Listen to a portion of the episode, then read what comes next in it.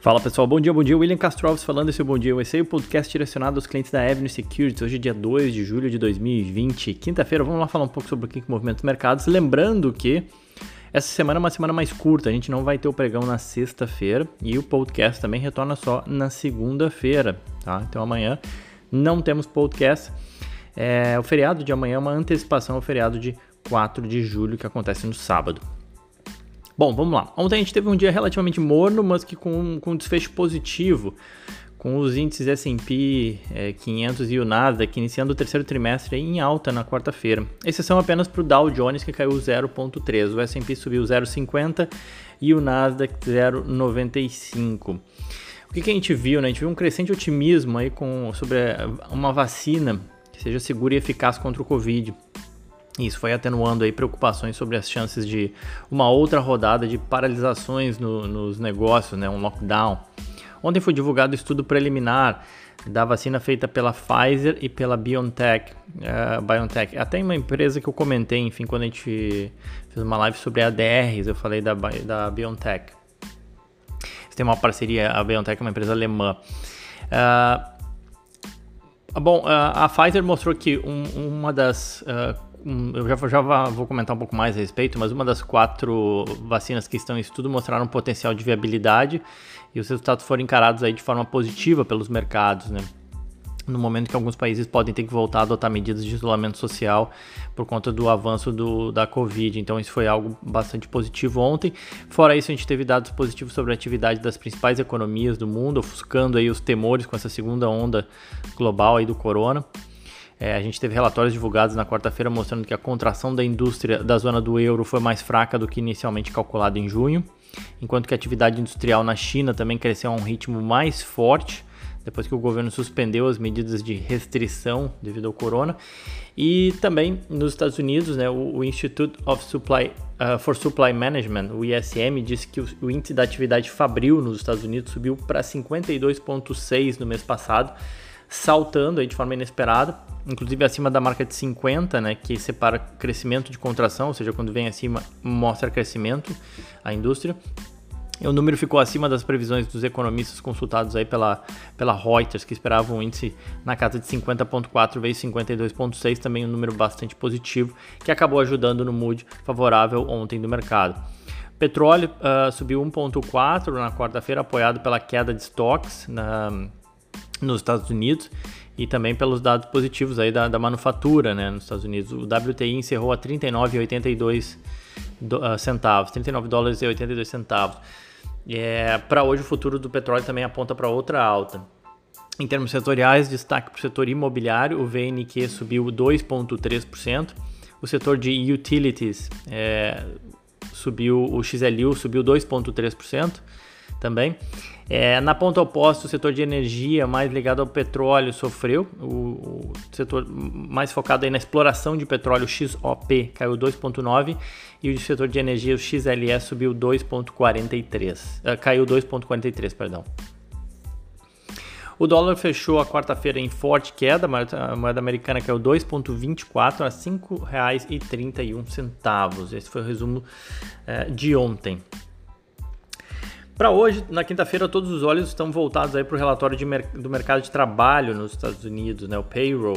É, uh, as bolsas europeias, futuros uh, dos Estados Unidos, Nova York, né, operam em alta, é, impulsionado aí pela expectativa de dados de emprego nos Estados Unidos e pelos avanços aí no desenvolvimento também da vacina do corona, obviamente.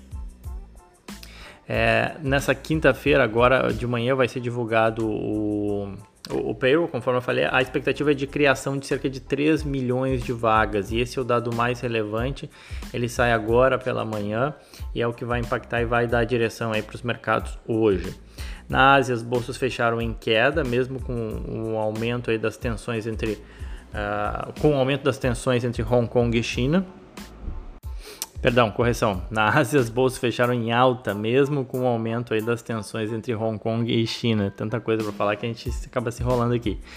Um, Esse aumento de tensão de Hong Kong e China levou à prisão aí de cerca de 370 pessoas, né, já sobre a vigência aí dessa, da nova lei, aquela de segurança nacional chinesa. Ainda assim, o Nikkei é, no Japão registrou uma, uma, alta, também o Hang Seng em Hong Kong avançando 2% e o índice em Xangai na China 2,85%. Tá? Muito por conta também dos dados da, da manufatura também lá na China.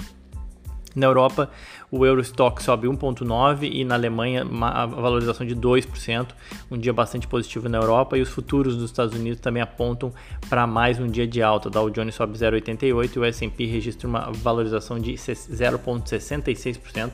Tudo indica mas obviamente, de novo, chamando atenção para o payroll que sai hoje pela manhã, que a gente vai ter um dia bastante positivo, a menos que a gente tenha alguma surpresa indesejada ali por conta do, do payroll. Mas vamos lá para os nossos destaques, tem bastante coisa para falar. Começando aí pela Pfizer, PFE, o código da Pfizer, né? As ações subiram mais de 3% ontem, depois que a farmacêutica disse que uma vacina contra a Covid-19 em desenvolvimento com a empresa né, alemã, a BioNTech, que tem o código de BNTX, também é negociado nos Estados Unidos, né? mostrou-se promissora e foi bem tolerada em testes humanos em, em estágio inicial. As ações da, da BioNTech listadas nos Estados Unidos, elas chegaram a subir teve uma volatilidade muito grande ontem, chegaram a subir quase 19%, perderam força, fecharam com queda de 3,9%, mas saltaram aí 9% no after. Não me pergunte por quê, não sei explicar esse movimento muito doido. Tudo indica que tendem aí a abrir de forma positiva hoje. As ações da Pfizer tiveram entre as maiores impulsionadoras aí do S&P e do Dow Jones. Esse estudo, ele avaliou aí 45, foi um estudo, né, divulgado pela Pfizer, que avaliou 45 pessoas, cada participante recebeu doses aí de 10, 30 ou 100 microgramas de, da vacina ou de um placebo. A empresa diz que ela tem quatro candidatos, tem quatro uh, antídotos, né, ou vacinas que vêm sendo estudados. É, ela diz que um desses quatro uh, produziu anticorpos neutralizadores que os pesquisadores acreditam ser necessários para criar imunidade ao vírus. É, e isso aconteceu em todos os participantes que receberam duas das doses de 10 a 30 microgramas após 28 dias, segundo esses dados preliminares. É, a empresa disse ainda que os níveis de anticorpos neutralizantes eram 1,8 ou 2,8 vezes maiores do que nos pacientes com Covid recuperados. Então, mostrando que sim, tem uma forte efetividade uma dessas vacinas. É, após 28 dias, todos os participantes, participantes dos dois grupos com, com doses mais baixas apresentaram níveis significativos de anticorpos também. Então, essas notícias ajudaram muito o mercado ontem e, e, ajudaram, obviamente, as ações da Pfizer aí a subirem mais de 3%. A gigante Pfizer é né, uma das maiores empresas aí, é, de, de fármacos do, do mercado americano. Avançando, é, McDonald's, código MCD, as ações uh, da rede restaurante caíram 1% ontem no after, é, depois que ela soltou um memorando aí, é, dizendo que vai interromper a reabertura dos serviços de refeições em seus restaurantes ou suas redes de fast food nos Estados Unidos por causa do corona. McDonald's disse que vai esperar aí 21 dias antes de permitir que perdão, outros locais nos Estados Unidos adicionassem o serviço de é, de refeições das suas operações, ou seja, reabrir né, as suas lojas. Então, notícia aí que acabou pesando um pouco negativo e eu quis trazer mais para chamar a atenção de, de que a, a, segunda onda do corona ela ainda vem, digamos assim, incomodando um pouco, ela ainda tem estado na mídia. E ontem a gente teve notícia do McDonald's aí é, dizendo que vai esperar um pouco mais para reabrir seus restaurantes. Uh, outro destaque, Netflix. Uh, Netflix NFLX, as ações da Netflix dispararam 6,7% ontem, máxima histórica da Netflix na quarta-feira. Isso porque a, a, a, Netflix ela foi citada como o principal canal de TV a ser assistido numa nova pesquisa com consumidores. A Solutions Research Group Consultants né, fez uma, faz uma pesquisa anual é, o resultado dessa pesquisa mostrou que a Netflix acabou alcançando o primeiro lugar no ranking. O ranking se chama Must Keep TV. É, no ano passado eles tinham ficado em segundo lugar, atrás da ABC, que pertence à Disney. Esse ano a ABC caiu para segundo lugar. Os demais canais de TV permaneceram os mesmos, não mudaram, tá? Do terceiro ao sexto lugar é a CBS, que pertence à Viacom, né? O código da Viacom é VIAC, é V-I-A-C. A NBC, da Comcast, Aqui tem o código CMCSA. É, a, a, seguindo a sequência NBC, Fox, código FOXA e a Amazon Prime, AMZN, né, o código da Amazon. Essas foram as principais redes de TV ou de, de, de, que foram citadas na pesquisa. Fora isso, também o Bank of America adicionou, as ações da Netflix aí entre as suas escolhas favoritas no terceiro trimestre, né? Então, um banco de porte aí dando uma, uma recomendação positiva acabou ajudando também os papéis da Netflix. Ao todo, aí são 40 analistas que cobrem o papel Netflix, 24 deles recomendam compra, 14 recomendam neutro e 2 recomendam venda. É, o preço da, da, Netflix já hoje já está maior do que o target price, né, o preço-alvo desses analistas. Interessante isso. Uh, avançando, mais, um, mais dois nomes conhecidos, Ford e Disney. É, o código da Ford é F e o da Disney é DIS. A Ford está em parceria com a Disney para estrear sua nova linha de utilitários esportivos Bronco. É interessante, né? Uma parceria com a Disney.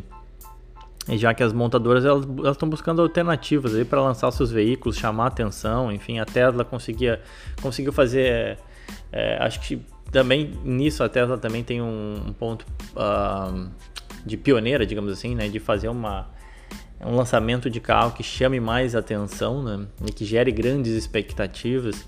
Então a, a Ford está tentando correr atrás do prejuízo e aí junto com a Disney. Os modelos Bronco serão apresentados no dia 13 de julho nas redes de, de mídia da Disney, incluindo aí ABC, ESPN, National Geographic e Hulu. A Ford trabalhou com a Disney e a Creative Works, na né, agência de criação da empresa, para criar vídeos personalizados de 3 minutos aí para cada rede, né? Os vídeos eles vão ser exibidos durante os primeiros intervalos comerciais das 8 horas da noite aí de cada rede de transmissão lá no dia 13 de julho. Uh, seguido também pelo serviço de streaming Hulu, uh, e aí começando isso no dia seguinte. Bom, vamos ver se, se, se, se é, repercute e acaba gerando o resultado. Né? As ações da Ford acumulam uma queda de 36% no ano e, a, e as ações da Disney 22%. E antes, né, pra gente acabar, né, não deixar passar batido, vou come eu comecei ontem uma série aqui que atende a, muitos pedidos de empresas que paguem dividendos de forma regular, né? Os ativos citados aqui, eles não são recomendações e o fato de pagarem dividendos regulares não são necessariamente, não garantem que eles são bons investimentos, né? Uh, e eu comecei falando de alguma coisa, algo menos comum, que são pagamentos de dividendos mensais, né? Ontem citei uma empresa, Main Street, quem quiser, escuta o podcast de ontem. É, hoje eu vou citar três ETFs, os quais eu já comentei aqui e que pagam dividendos mensais. Né? É o AGG, que é o iShares Barclays Aggregate Bond Fund, o BND, que é o Vanguard Total Bond Market ETF, e o LQD, que é o iShares Investment Grade Corporate Bond Fund. Eu já comentei de todos eles na nossa live de alternativas aí de renda fixa na Avenue. Quem quiser dar uma olhada lá na aba de conteúdo, tem lá só descer a lista que já faz um tempinho, mas comentei sobre cada um deles. É, eu entendo que eles têm semelhanças bastante grandes entre eles, né? Basicamente eles tentam repercutir o mercado de bonds como um todo, tá? É, ou seja, especialmente com títulos de, de dívida de empresas é, considera consideradas investment grade. Mas em geral eles tentam ser um grande reflexo aí do mercado de bonds, tá? Então eu particularmente eu entendo que não faz sentido ter os três ativos em carteira, por exemplo. Até por já serem bem diversificados. A lógica seria escolher um deles, pois eles representam o mercado de bonds aí, né, como um todo. Os dois primeiros, o AGG e o BND, têm uma taxa de administração menor, 0.05 o AGG e 0.04 o BND. Já em termos de yield, o LQD apresenta um yield um pouquinho maior, na casa de 3%, enquanto o AGG e o BND rodam aí na casa de 2,5% de yield ao ano. Tá? Um, em termos de performance, performance muito semelhantes para os três, tá? O EGG sobe 4,7% no ano, o BND 5% e o LQD 5%. O foco deles é, é, muito mais ter uma exposição em ativos de renda fixa e ganhar um yield, e nesse caso eles pagam um yield mensal aí para quem tem interesse, tá bom? Bom, pessoal, era isso então. Desejo a todos aí um ótimo dia, uma ótima quinta-feira. Lembrando, voltamos na segunda-feira. Amanhã não temos podcast é, feriado aqui nos Estados Unidos, feriado no mercado americano, tá bom? Desejo a todos um ótimo dia, aquele abraço.